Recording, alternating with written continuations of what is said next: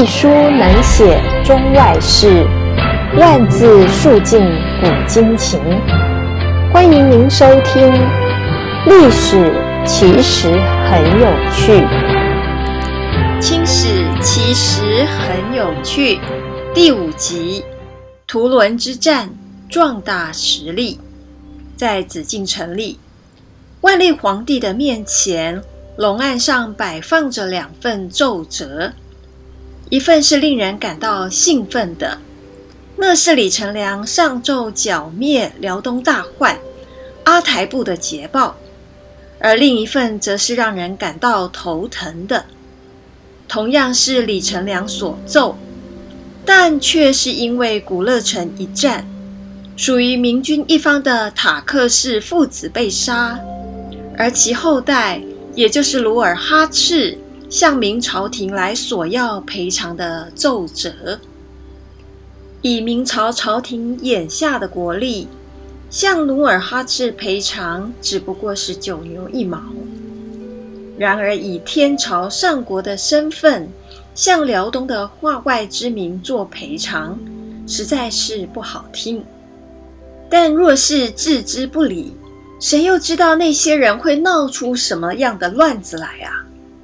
万历皇帝左右为难，干脆就把这件事交给新上任不久的内阁首辅申时行。申时行没有前任首辅张居正乾纲独断的魄力，也没有雷厉风行的勇气。为了保证边疆的稳定，申时行起草了一份兼顾双方的奏折。请皇上准奏。万历皇帝觉得申时行的主意不错，就痛快地下诏给努尔哈赤了。其实努尔哈赤并不指望朝廷会对他的祖父以及父亲的死会做出什么样的赔偿。对大明王朝来说，一个小小的建州左卫指挥根本不会在意。他们虽然做的是大明的官员，但还有另一个身份，那就是建州女真的部落首领。这种身份才是大明王朝所忌讳的。王杲、阿台都是明摆着的案例，即使没有边犯的意思，朝廷对他们会严加的防范。祖父、父亲的仇当然要报。但努尔哈赤的实力远远不够，因此伺机而动才是聪明。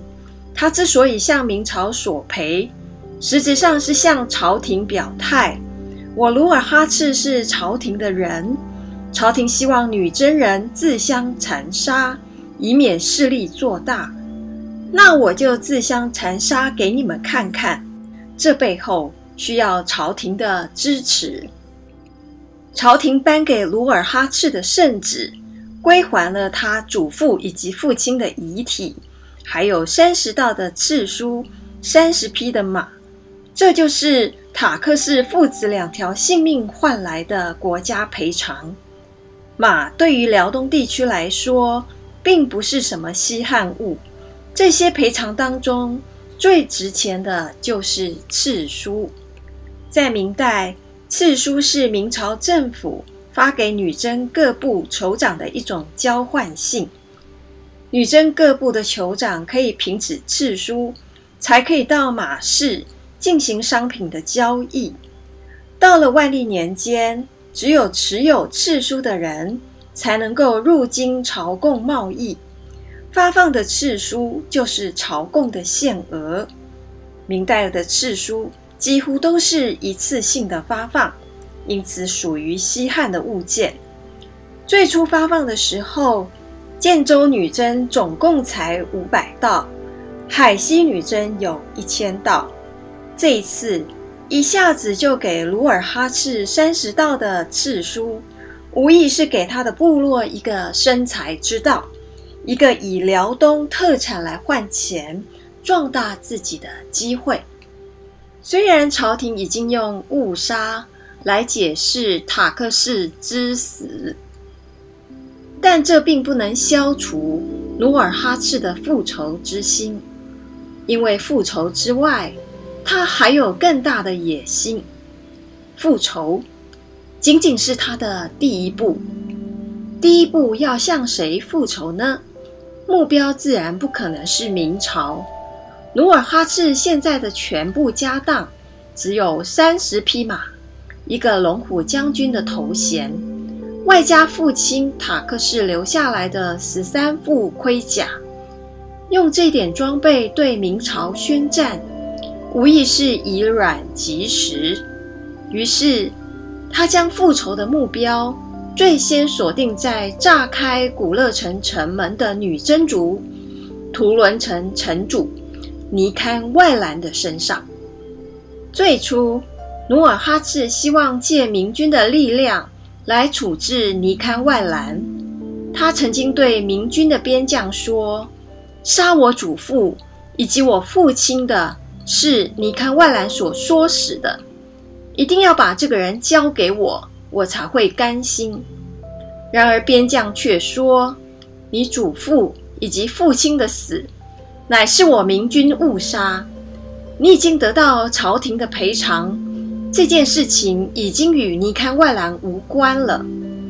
再说，尼堪外兰即将是满洲的领导，你努尔哈赤也不过是他的一个子民罢了。努尔哈赤气急败坏地往回走，途中偏又遇到了尼堪外兰这个冤家，于是他上前的质问，最后不但对尼堪外兰的质问没有得到结果。反而还被他奚落了一顿，这下是更加深了努尔哈赤对尼堪外兰的仇恨。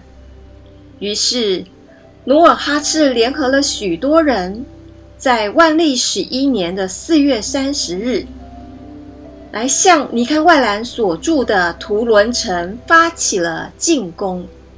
努尔哈赤率军直扑图伦，隔一天天未亮。就已经将图伦城围了个水泄不通。见图伦城内已经是插翅难飞，努尔哈赤吹响了攻城的号角。努尔哈赤的部下安费扬古一马当先，率领了一部人马，在城墙之下搭成了一道人墙。其余的人纷纷的跃上了城头。一番血战之后，终于将城门由内打开。努尔哈赤见城门打开，立刻率领部下蜂拥而入。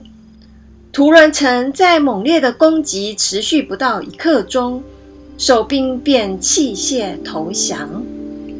努尔哈赤取得了起兵之后的第一场大捷，但尼堪外兰却逃跑了。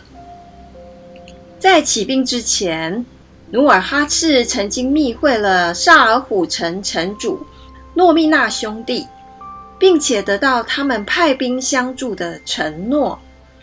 然而，正式发起进攻的时候，不仅没有看到诺密纳兄弟的身影，这样机密的行动还被尼堪外来事先得知了消息。而这是谁告的密，不言而喻。